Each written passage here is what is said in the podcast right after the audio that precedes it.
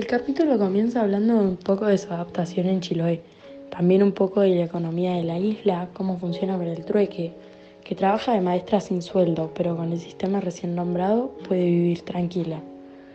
Cómo extraña a su niní para luego pasar a recuerdos del internado, donde nos cuenta que estuvo 13 meses y salió en junio del 2008. Ella se escapa a la segunda semana. Luego de correr por todo el bosque, llega a la carretera que la lleva hacia su escapatoria.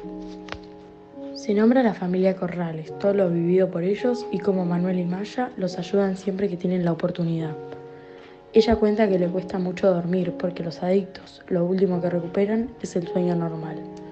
Recuerda que Manuel también tiene problemas para conciliar el sueño, pero cuando lo hace tiene pesadillas y se va a su pieza para dormir con él y sentirse en calma, lo cual le genera conflictos a la mañana siguiente.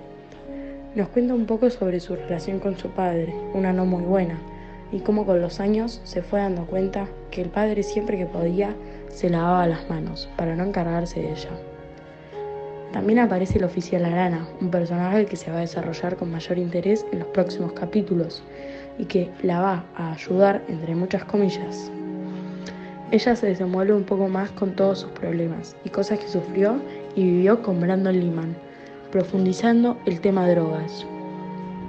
Cuenta que al principio él la consentía demasiado, pero luego comenzaron las entregas en hoteles. También habla del estilo de vida del adicto y las diferentes drogas que consume, siempre con las precauciones debidas. También aparece el niño Freddy, al cual le agarra mucho cariño ya que le debe la vida. Y cito, le tomé cariño de hermana a ese niño incapaz de estar quieto flaco, petizo, con los ojos vidriosos, moqueando, duro por fuera y dulce por dentro, que todavía podía reírse y acurrucarse a mi lado para ver la televisión. Yo le daba vitaminas y calcio para que creciera bien y le compré dos ollas y un libro de recetas para inaugurar la cocina. Pero mis platos iban a quedar intactos en la basura. Frey tragaba dos bocados y perdía el apetito.